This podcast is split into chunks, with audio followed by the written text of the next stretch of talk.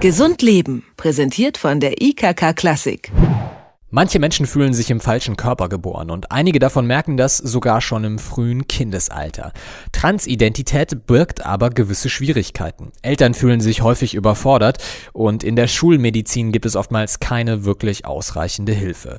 Unsere Redakteurinnen Nora Hofbauer und Stefanie Gerrissen über Kinder, die im falschen Körper zur Welt kamen. Transgender. Das bezeichnet jemanden, der die ihm aufgrund seines biologischen Geschlechtes zugewiesene Geschlechtsrolle nicht akzeptiert.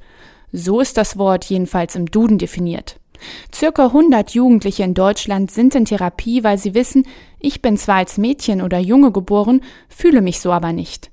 Peter Keins ist Psychologe und betreut transidentitäre Kinder.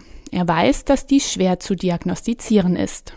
Die Schwierigkeit ist nie, dass das festzustellen, äh, im Endeffekt nur möglich ist ja darüber, äh, dass man halt dem Menschen, der das sagt, zuhört.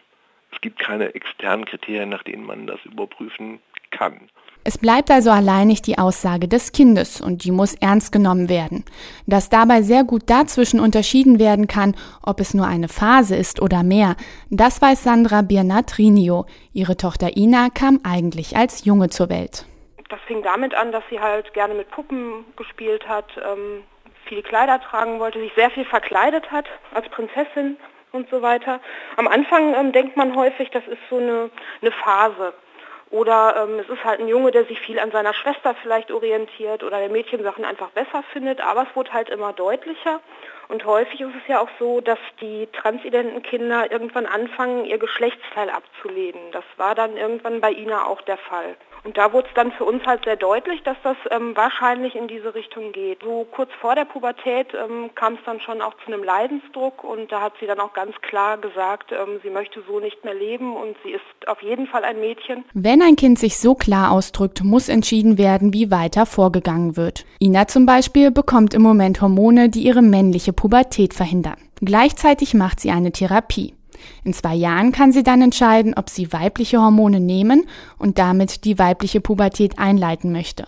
Besonders die Therapie ist wichtig, erklärt ihre Mutter Sandra Biernat-Rinio. Das ist auch vorgeschrieben, ähm, dass die Kinder in Therapie sind, ähm, um einfach sich nach allen Seiten absichern zu können, damit das von Experten begleitet ist und man die Sicherheit hat, ähm, es ist keine Phase, sondern es ist deutlich eine Transidentität.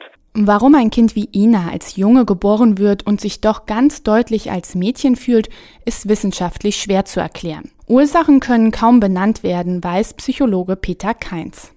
Weder die medizinische noch die psychologische noch die biologische Forschung hat bis zum heutigen Zeitpunkt ja irgendeine nur halbwegs befriedigende Antwort parat. Es gibt Forschungshypothesen, die ähm, von Prozessen in der fetalen Entwicklung sprechen, wo körperliche und äh, Gehirnentwicklung in der Schwangerschaft auseinanderfallen, ja, sodass sich scheinbar biologisch äußerlich ein Junge entwickelte, das Gehirn aber eher weiblich strukturiert ist. Es gibt aber auch Hypothesen, äh, die das komplett in Abrede stellen. Ja. Also das ist ein ganz, ganz offenes Feld noch. Dass ein Kind sich nur aufgrund der Erziehung anders fühlt, diesen Fall sieht er nicht.